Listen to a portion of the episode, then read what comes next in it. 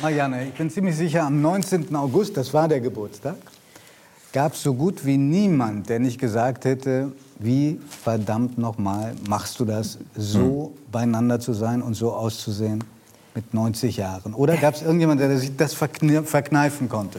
Äh, die Leute haben sich gewundert, dass ich nach dem Geburtstag noch irgendwie fit war, weil das war sehr anstrengend, wie man sich denkt. Weil so viele Menschen vorbeigekommen sind? Nein, nein, das nicht, aber es war einfach, ja, es war emotional und überhaupt und die Familie und ja, und äh, reizend und viele Briefe, die ich noch nicht beantwortet habe, das fängt jetzt erst an. Aber äh, ich weiß nicht, also 90 macht schon was mit einem hier oben, ja, das Gefühl. Mh. Aber warum was denn? Was, was, was macht es mit einem? Also man, man ist schon berührt von dieser blöden Zahl, ja. Mhm. Aber ich denke, so mit der Zeit wird sich das jetzt wieder verlaufen. Und was ist denn los? Wenn man, man, wenn man so zurückblickt, man merkt immer, dass man sich nur so kleine Ausschnitte merken kann von bestimmten Ereignissen. Selten die ganze Geschichte oder den ganzen Tag. Was wird dir in Erinnerung bleiben? Was war das Schönste an diesem Geburtstag am 19. August? Ganz eindeutig unsere Tafelrunde, sage ich jetzt mal. Es war eine ganz normale, wunderbare bayerisches, ein bayerisches Restaurant, was ich sehr liebe, am Starnberger See. Und es waren meine Familie da, die aus Amerika gekommen ist, und es war meine Familie da aus, also aus äh, Starnberger Kreis. Und es waren tolle Freunde da. Wir waren gar nicht so viele. Aber es war einfach dieses Zusammensein, was einem ja auch in den letzten eineinhalb Jahren so gefehlt hat. Mhm. Das war das Schönste. Mhm. Marianne, jetzt hast du fast zeitgleich zum Geburtstag ein Buch rausgegeben, programmatischer Titel, Alt werde ich später, ja. ist jetzt schon ganz vorne in der Spiegel Bestsellerliste. Ähm, jetzt weiß ich, weil wir nicht das ganze Buch vorlesen können, obwohl es schön ist. Ähm, äh, da sage ich einfach, verrate ich mal was. Eine deiner zentralen Aussagen ist, ich verdanke ganz viel den Genen meiner Mutter. Ja. Nun kann niemand was für seine Gene. Und jemand, der nicht so eine Mutter hatte wie du, die in fantastischer Form war bis zuletzt, ähm, der fragt sich, was kann ich denn machen in meinem Leben, damit ich irgendwie mit 90 noch sagen kann, alt werde ich später. ist ein bisschen kühn, diese Aussage, muss ich schon sagen. Ja? Äh, dieser Was Titel. Also es gibt, äh, und das ist äh, reine Wissenschaft, das werden Sie mir natürlich auch bestätigen können. Sie es meint, gibt, äh, Marianne meint gerade Volker Busch. Hm? Ja, ähm, es gibt ein paar Dinge, die man möglichst früh berücksichtigen sollte. Nämlich? Das eine ist ähm, gesundes Essen und nicht diese schauerliche Industrienahrung, die immer mehr um sich greift und die wir als praktisch und äh, gut schmeckend und so weiter empfinden, aber die eben nicht die Vitamine hat und die Mineralien hat und das hat, was ein normales Essen, wo man Gemüse und Obst aus der Region möglichst. Und, äh, und selber zubereitet. Du meinst also keine Fertiggerichte? Keine Fertiggerichte, aber es ist so viel inzwischen äh, industriell gefertigt. Das mhm. muss man erst mal anschauen, was man sich da an Chips und an Fritten und was weiß ich alles immer äh, besorgt, weil es halt gut schmeckt und so. Das, äh, also vernünftige Ernährung, mhm. Mittelmeerküche sage ich jetzt mal als Schlagwort. Das Zweite ist wirklich viel Bewegung. Also die körperliche Aktivität scheint eines der ganz wichtigen Dinge zu sein und das ist auch wissenschaftlich dann großen Studien nachgewiesen, weil Leute, die Sport machen als Jüngere oder jetzt äh, in meinem Alter wenigstens jeden Tag eine halbe Stunde stramm spazieren gehen. Du gehst mit deinem Hund immer spazieren? Ne? Ja, hm? ja, ja. lieben äh, Hund, der äh, ein bisschen übergewichtig ist, aber der gut liegt. Ich auf deine Tipps gehört. Genau. ja, wenn ich esse, will er halt auch immer ein bisschen was haben. Das ist furchtbar. Ich dürfte nicht, aber er schaut mich so an, dass ich nicht anders kann. Gut, das ist der Hund. Aber es ist so, dass unsere Zellen, die sich ja nur ähm, für eine gewisse Zeit immer reproduzieren können, also wieder neue Zellen daraus entstehen und so, die haben so eine, ähm, äh, also vor allem die Chromosomen haben eine gewisse Lebensdauer, wenn man so will, und die wird durch Spazierengehen, Sport, körperliche Bewegung verlängert sich die. Mhm. Telomerase, sage ich jetzt mal als Stichwort. Mhm. Also als zweites ganz viel Bewegung. Bewegung. Und jetzt bin ich natürlich gespannt, was ist mit der Birne, die wir... Äh, das kommt jetzt. Lebenslanges Lernen. ja, wirklich? Mhm. Ja, ganz sicher, ganz sicher. Also ich denke, ich habe mir einen großen Gefallen getan, dass ich im, äh, ja, im reifen Alter von über 40 Jahren mein Medizinstudium zu Ende gemacht habe. Wobei ich auch das vor dem Physikum noch mal nachlernen musste, klar und danach noch einen Facharzt gemacht habe. Also ich habe damals meine Gehirnzellen äh, ja, vor ziemliche Probleme gestellt, nehme ich mal an. Aber ich habe das geschafft. Und ähm, auch heute, wenn ich also diese äh, Gesundheitssendung äh, im Bayerischen Rundfunk mache, Gesundheitsgespräch, Im, im bleibt mir gar nichts anderes übrig, als dass ich mich auf den neuesten Stand des jeweiligen medizinischen Themas bewege. Mhm. Lebenslanges Lernen. Und das ganz Wichtige ist soziale Kontakte. Mhm. Dass man nicht alleine ist, dass man nicht einsam ist. Gerade im Alter ist es eine. Äh, es gibt ja Leute, die sagen, es sei die schlimmste Alterskrankheit. Schreibst du auch. Äh, Marianne, aber äh, da muss man wahrscheinlich schon sehr, sehr früh vorsorgen, dass man nicht vereinsamt, Richtig, oder? Ja. ja. Und bei den vielen Menschen, die so ein Single-Leben leben, das ist lustig, wenn man sich da mit Freunden trifft und mit allem und kleine Wohnung hat und alles. Das wird problematisch, wenn man alt wird, mhm. ganz sicher. Und wenn man da nicht, sag mal, vorsorgt, Freunde hat, ähm, Familie hat, wenn möglich, das ist sowieso das Beste. Ähm, da wird es problematisch, weil dieses Alleine sein, äh, dieses Einsamsein, Alleinsein ist noch was anderes als Einsamsein, mhm. aber die Einsamkeit ist etwas, was mit unserem Gehirn und mit unserem Körper üble Sachen anrichtet. Ich habe zwei Sätze gefunden von dir, die einander scheinbar widersprechen. Aber ich bin ganz sicher, du schaffst die Synthese. Du sagst, einerseits, glücklich im Alter ist, wer zufrieden auf sein Leben zurückblicken kann. Und andererseits hast du diesen Satz auch korrigiert und sagst, glücklich ist im Alter, wer zufrieden auf sein Leben, das kommt, schauen kann. Wie geht das zusammen? Das geht schon zusammen, weil ähm, ja, es gibt eben viele Leute, oder sagen wir mal, die Gefahr ist da, dass man sagt, so, das war's jetzt. Ähm, und nicht mehr, ähm, ja, und äh, auch Leute, die sagen, wozu soll ich mich noch anstrengen, wozu soll ich das machen, wozu soll ich das machen. Denn es lohnt sich ja nicht mehr und so. Mhm. Und das ist genau das Falsche. Sagen, also ich, äh, ich äh, sage das nicht von mir aus. Ich habe da schon sehr viele wissenschaftliche äh, Studien und so weiter mitverwendet in dieses Buch.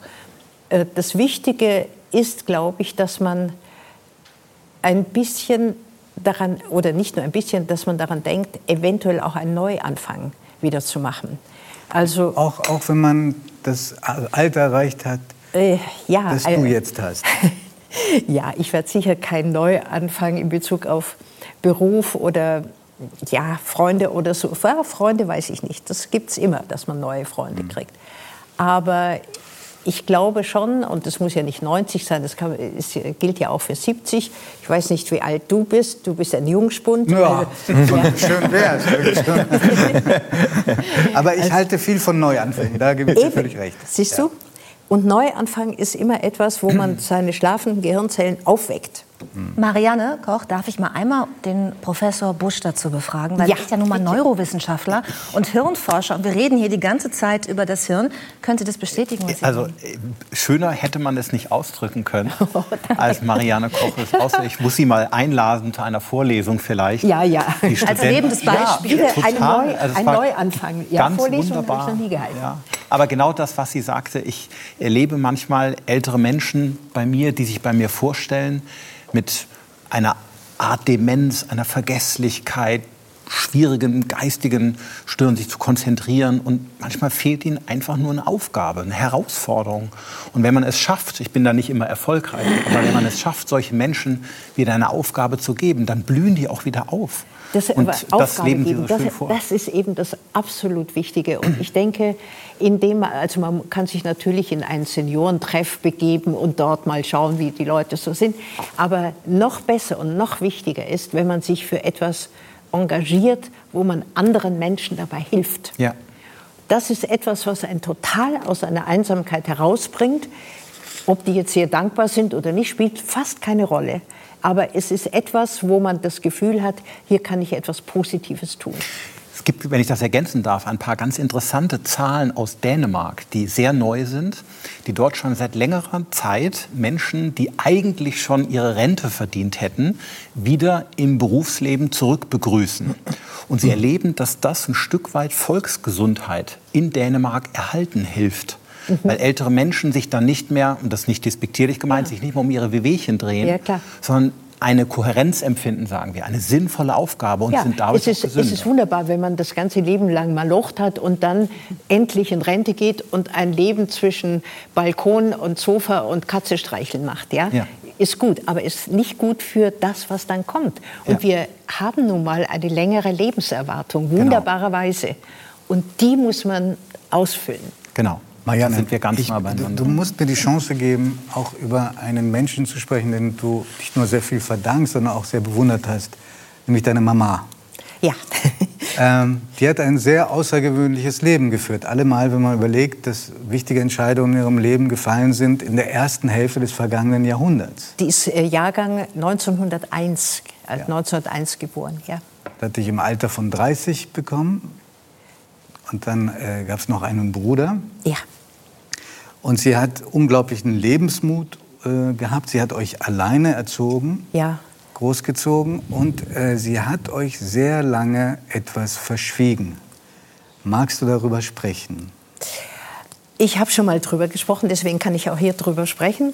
Sie, ähm, wir sind, also erstmal muss ich sagen, meine Mutter. Wir sehen Sie gerade im Bild. Ja ja. mit euch beiden? Meine Mutter ähm, hat kommt aus einer gutbürgerlichen Familie und hat durchgesetzt, dass nicht nur ihre drei Brüder Abitur machen durften, sondern auch sie. Sie war da sehr, sehr ähm, also äh, aufsässig, ja, immer so ein bisschen revolutionär. Und äh, sie hat dann Abitur gemacht und ist nach München gegangen und hat dort als Sekretärin gearbeitet, aber gleichzeitig hat sie eine Ausbildung als Pianistin gemacht war eine, glaube ich, sehr gute Pianistin, nicht zu vergleichen, Herr Levitt, um Gottes Willen. Aber sie hat ähm, Konzerte gegeben, kleinere, im kleineren Rahmen und so. Das heißt, sie hat uns Kinder auch mit Kultur, was also Musik und äh, auch bildender Kunst und so weiter, sehr vertraut gemacht. Und die Sache mit, ähm, ja, ihre Kinder hat sie von einem Mann bekommen, also mein Bruder und mich, den sie sehr geliebt hat, der sie sehr geliebt hat, aber der verheiratet war und keine Chance sah, sich von seiner Frau und seiner Familie zu trennen. Ein Arzt, jüdischer Arzt, ähm, der dann 1934 schon mal wahnsinnig schikaniert wurde. Er wurde denunziert. Äh, denunziert im Lager Dachau saß. In, in, die sogenannte zynische Ausdruck Schutzhaft. Ja.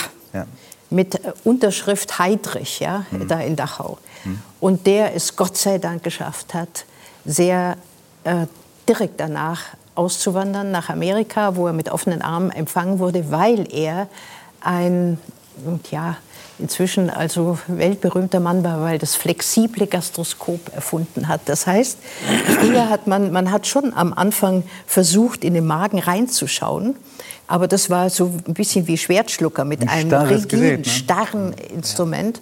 Und was er zusammen mit einem ähm, Optiker, einem Berliner Optiker äh, namens Wolf, geschaffen hat, war ein schlauchartiger Teil des Gastroskops, der biegsam war und der eben diese Gastroskopie, also die Endoskopie, das Reinschauen in den Magen, auf erstens mal viel ungefährlicher gemacht hat und zweitens eben, das war es überhaupt. Ja? Und er wurde, wie gesagt, in Chicago und dann später auch in Los Angeles und São Paulo mit offenen Armen empfangen. Du, du heißt ja, dein, dein, leiblicher Vater Rudolf Schindler. Rudolf Schindler, ja. Du heißt aber bekanntlich Koch, das heißt, deine Mama hat zwischendurch eine Ehe gehabt? Ja, sie wollte einen Vater für ihre Kinder und hatte eine kurze Ehe gehabt, die ging natürlich äh, verständlicherweise nicht lange sehr gut. Und er kannte aber die ganze Wahrheit. Meine, dass es seine, nicht seine Kinder waren sowieso, aber auch, dass das dieser jüdische Arzt war, der kannte alles, der wusste alles. Bitte? Der wusste alles, der Rudolf Koch. Der, der, der war, wusste alles. Äh, das war also der offizielle Vater und deswegen hatten wir auch ähm, so gut wie keine Probleme in der ja, Nazizeit. Okay. Ja. Und sind deine Eltern dann in irgendeiner Form, als dieser Albtraum äh, vorbei war, wieder zusammengekommen? Es war sehr komisch, weil ich war ja in meiner Filmzeit da, äh, auch in Hollywood und bin dann äh, in Los Angeles einmal, habe mich angesagt, in seine Praxis gegangen und habe ihn da eigentlich zum ersten Mal bewusst gesehen. Das heißt, du hast ausfindig gemacht, wo der lebt und ja, arbeitet? Ja, das wusste ich. Das wusste ich von meiner Mutter. Und bist da, hast da geklingelt? Nein, ich habe schon mich vorher angesagt und er wusste, dass ich komme und wir haben uns ja, hallo und so. Aber das war vielleicht eine Dreiviertelstunde oder so. Und äh, ich fand ihn interessant, toller Wissenschaftler, guter Kopf und alles. Aber ich, also, äh, okay, ist mein Vater, okay. Aber ähm, ja, und dann ist äh, im, sehr viel später ist dann seine Frau verstorben und es hat also keine zwei Wochen gedauert, bis er wieder bei meiner Mutter angerufen hat und gesagt hat, was denkst du, willst du nicht zu mir kommen? Und meine Mutter hat ähm, alles liegen und stehen gelassen, gerade noch die Katze versorgt, ja, dass die und ist mit dem nächsten Flieger nach Amerika geflogen, hat eine Woche später dort geheiratet und die haben dann ein Jahr lang drüben zusammen gelebt. Es war also, es war ihre große lebenslange Liebe, aber von ihm aus offensichtlich auch. Und dann sind sie zusammen wieder nach Deutschland gekommen, wo er auch hoch geehrt überall da in den Kliniken und so, und haben dann noch dreieinhalb Jahre zusammen gelebt, bevor er gestorben ist. Verrückte Geschichte. Unglaublich. ja. ja. Unglaublich. Und da habe ich ihn natürlich auch richtig kennengelernt. Nicht? Das ist klar. Und warst du in der Lage, so etwas wie Tochter-Vater-Gefühle zu entwickeln oder war das nicht mehr möglich? Ja, also Gefühle kann ich nicht, also im Kopf natürlich. Und er war ein amüsanter, hochgebildeter, ja, toller Typ. War der irgendwie ähnlich? Weiß nicht. Also äh, es ist natürlich ein Unterschied, ob du einen Vater hast, wenn du selber, ich weiß nicht, da war ich 40 Jahre alt oder so, nee, noch, noch älter. Und, ähm, oder ob du einen Vater hast, wenn du drei Jahre oder zwei Jahre oder vier Jahre bist. Also dieses Gefühl, dieses Dazugehören, dieses, äh, ja, dieses Vatergefühl habe ich eigentlich nie gekriegt. Mhm. Aber ich habe ihn sehr bewundert und ich war glücklich für meine Mutter, klar. Mhm. Und ist dir das als Sehnsucht geblieben, eine Vaterfigur? Oder hast du das gar nicht so entwickeln können und müssen? Ich weiß nicht. Also wenn, dann ist es unbewusst. Also ich bin mir nicht darüber bewusst, dass mir ein Vater wirklich gefehlt hat. Den anderen Vater, meinen Nennvater, ja, der sehr liebevoll zu uns war, uns adoptiert hat und alles, den habe ich auch eigentlich nicht so in Erinnerung, weil ich auch zu klein war, als die sich dann wieder getrennt haben und so. Mhm. Aber Rudolf Schindler wäre sicherlich stolz, wenn er wüsste, dass du Ärztin geworden bist. Ja, das hat er, glaube ich, noch gerade, also dass ich Ärztin werden wollte, hat er mitbekommen. Dass ich es dann wirklich geworden bin, natürlich nicht mehr. Aber ja, ich glaube, er wäre, äh, ja, ich glaube, er hat an seine anderen Kinder, die er hatte, ziemlich hohe Ansprüche gestellt, dass die was werden und gut sind in der Schule und in der Uni und so weiter. Also ich weiß gar nicht, ähm, ob das so, ja, er hätte sicher gefreut, natürlich. Hm. Marianne, erlaubst du eine, eine Frage, die auch ziemlich persönlich ist, obwohl du schon so viel von dir preisgegeben hast. Aber es hat mit deinem Buch zu tun, aber auch mit deinem Leben. Es bleibt ja nicht aus, dass Menschen die einem sehr nahe ist, plötzlich nicht mehr da sind. Und weil du vorhin davon gesprochen hast, wie wichtig es ist, auch Neuanfänge zu wagen, auch im, im hohen Alter. Was ist, was kannst du sagen, gibt es irgendeine Form, Verluste zu verarbeiten? Für mich. Allgemein? Also für mich sowieso, weil mein sehr, sehr geliebter